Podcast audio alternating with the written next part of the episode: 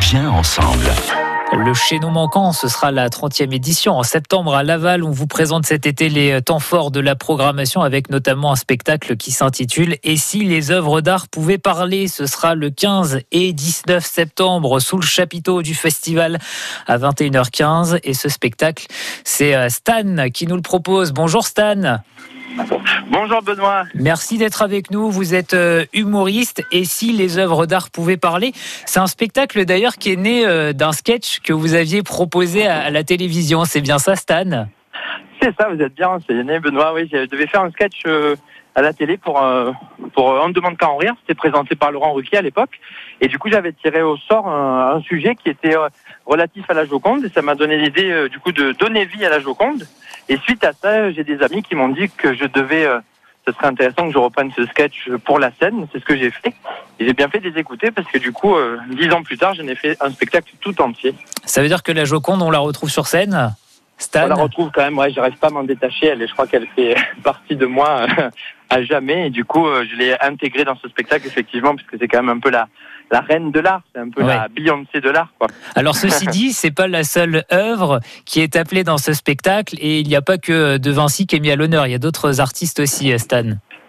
Oui, absolument. J'ai, en fait, j'ai voulu donner vie à toutes les œuvres les plus connues afin que que les gens en fait soient pas perdus. Et donc, je me suis servi des œuvres les plus connues et le spectacle est construit pour qu'on le comprenne, même si on n'a pas de référence. Et si on a certaines références, du coup, on comprendra le spectacle a un degré euh, un peu hmm. plus élevé.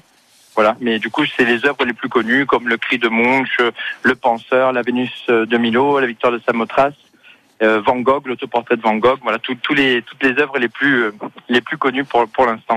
Mais ça veut dire qu'on peut quand même les visualiser sur scène ou alors pas du tout Tout passe uniquement par vous et par la parole?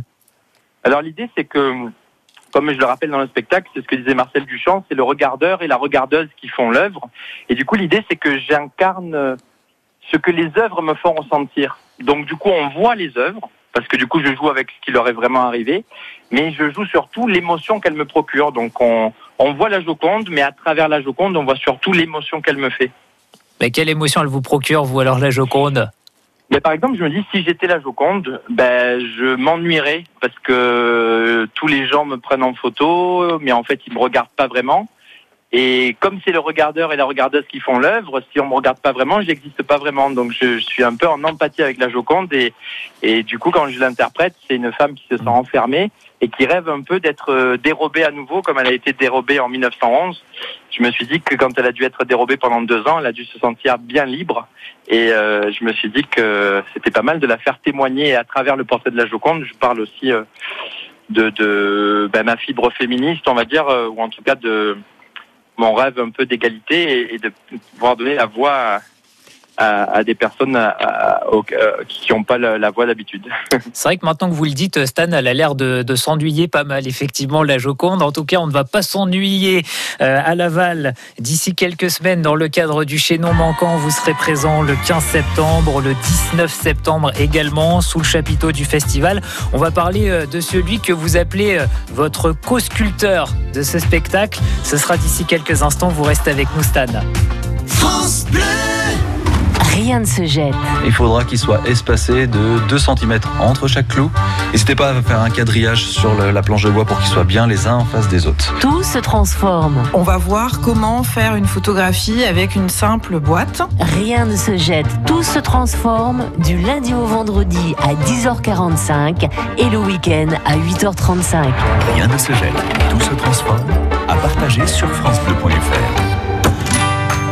Cet été, France Bleu Mayenne tombe le masque. Tous les jours, nous partons en plein air à la découverte des lieux touristiques mayennais. Forêts, grottes, musées. Le paintball, c'est vraiment une activité euh, riche en émotions. Des balades insolites, des activités ludiques. Avec un grand sourire et euh, avec leur bonne humeur. Découvrez les sorties à faire en famille autour du patrimoine, de la nature. Les drôles d'engins qu'on appelle des cyclos de résine. On est comme sur un pédalo, sauf que d'être sur l'eau, on est sur les rails. La Mayenne démasquée, du lundi au vendredi à 6h05, 8h50, 17h35 et le samedi de 11h à midi sur France Bleu Mayenne. France Bleu. Stan est avec nous ce soir dans Sortir en Mayenne pour le spectacle Et si les œuvres d'art pouvaient parler, ce sera d'ici quelques jours, d'ici quelques semaines dans le cadre de la 30e édition du Chaînon Manquant sous le chapiteau du festival. Euh, vous êtes déjà venu d'ailleurs chez nous en Mayenne, Stan, ou c'est une première fois? Euh, c'est la première fois que je viens au festival du Chaînon Manquant et je suis super content. ouais. Vous êtes plutôt du sud, vous, c'est ça hein? Je suis plutôt, bah, j'habite Paris maintenant, mais c'est vrai que je suis originaire de Marseille. Ah bah voilà. euh, Mais de, Paris, ça, ça- c'est ça, de Paris, ça vous rapproche de chez nous, de, de la Mayenne. Un spectacle que vous euh, mettez en scène avec euh, celui que vous appelez euh, le co-sculpteur. Son nom de scène, c'est Papy Alain de Gois. Alors, on le connaît pas forcément, il n'est pas forcément connu du grand public, et pourtant, c'est une référence. Présentez-nous ce metteur en scène. Ah oui. C'est vrai qu'il mérite à être encore plus connu qu'il l'est. En tout cas, il est connu dans le, dans le milieu, c'est vrai, du théâtre et de l'humour, mais c'est vrai qu'il est, c'est quelqu'un d'exceptionnel. C'est une rencontre fondamentale pour moi. C'est vrai que c'est mon metteur en scène et j'aime à dire aussi que c'est le co-sculpteur du spectacle parce que il est intervenu de telle sorte, euh, en tout cas plus qu'un metteur en scène, il est intervenu de telle sorte sur les textes que pour moi, il les a aussi euh, sculptés avec moi. Et euh, c'est quelqu'un ouais, ouais, de formidable, qui a un regard, euh, bon, qui est déjà un être humain et, et un artiste vraiment hors pair. J'ai jamais été mis en scène de cette façon. Et il y a une façon de révéler les gens à eux-mêmes et les artistes à, à eux-mêmes et à elles-mêmes d'une façon assez, euh, assez fascinante, à tel point que j'ai eu envie d'écrire un spectacle pour lui, de le mettre en scène. Donc on va écrire un spectacle avec lui, avec une chanteuse qui s'appelle Cissé Yatera. Et on va mettre en scène en fait le pouvoir qu'il a sur les gens parce qu'il a vraiment une maïotique particulière qui est, qui est, qui est formidable. C'est Ouais. ça, Stan, c'est vraiment un, un révélateur de talent, ce papy, ce Alain de. On peut citer quelques noms, mais là, ça va, ça Oui. va parler à tout le monde, hein, des, des personnes, des personnalités qu'il a révélées euh, dans, dans- sur la scène du spectacle. Oui, c'est vrai qu'on connaît beaucoup Papy par rapport à Jamel Debbouze parce que c'est lui qui a révélé Jamel Debbouze. Il a aussi révélé Blanche Gardin. C'est grâce à lui que Blanche Gardin est revenue sur scène avec son premier spectacle et qu'elle a eu après le succès qu'on connaît.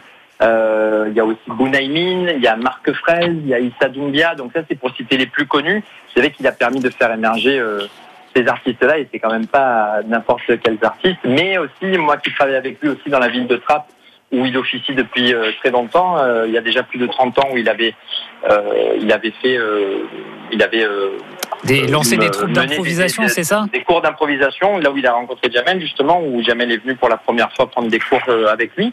Et l'improvisation, moi, je, je peux témoigner qu'il a vraiment changé la vie de, de centaines de jeunes.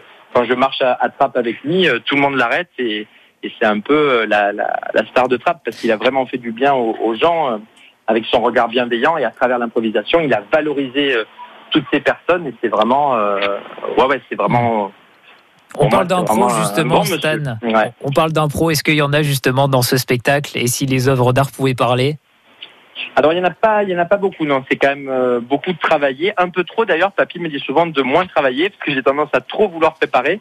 Par contre, le spectacle s'est construit beaucoup euh, avec le corps. J'ai apporté énormément de, mat- de matière parce que ça faisait plus de huit ans que j'avais écrit sur le sujet, donc j'avais énormément de matière. Et Papy s'est pas laissé avoir par toutes mes angoisses là, parce que des fois j'avais 50 pages par œuvre ou 20 pages par œuvre. C'était beaucoup trop. Il en faut que deux par œuvre. Et Papy m'a invité justement à improviser sur le plateau, à faire appel au corps. Et c'est comme ça qu'on a réussi à trier sur le sens euh, des œuvres, sur ce qu'on voulait garder et raconter. Et donc, euh, Papy euh, m'apprend beaucoup pour la relation, euh, pour jouer avec les gens. J'ai été formé comme ça au conservatoire aussi, même quand je joue des pièces de Tchekhov.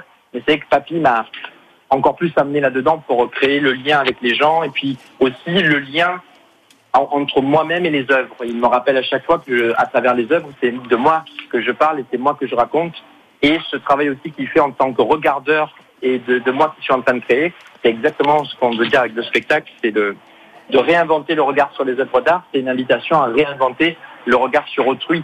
Et l'improvisation, c'est que ça, c'est regarder l'autre et essayer de, construire avec lui pour se valoriser et valoriser l'autre. Donc c'est voilà, tout ça, c'est un prétexte aux, aux rencontres humaines.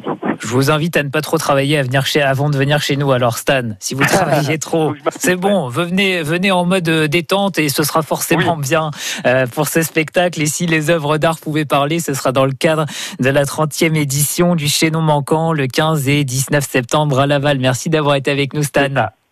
Ben, merci à vous, Benoît. C'était un plaisir. Merci de, de nous avoir accordé ce temps de parole. C'est précieux. À très bientôt et belle tournée à vous puisque je sais que vous êtes euh, sur les routes en ce moment. À bientôt, Stan. C'est ça. En ce moment, je suis à Cavalère. J'ai dû courir parce que j'entendais pas euh, avec, le, avec le son, les répétitions, les balances. Et j'ai dû courir dans un endroit un peu calme pour vous parler. Eh ben voilà, on vous a entendu parfaitement. En tout cas, belle soirée à vous.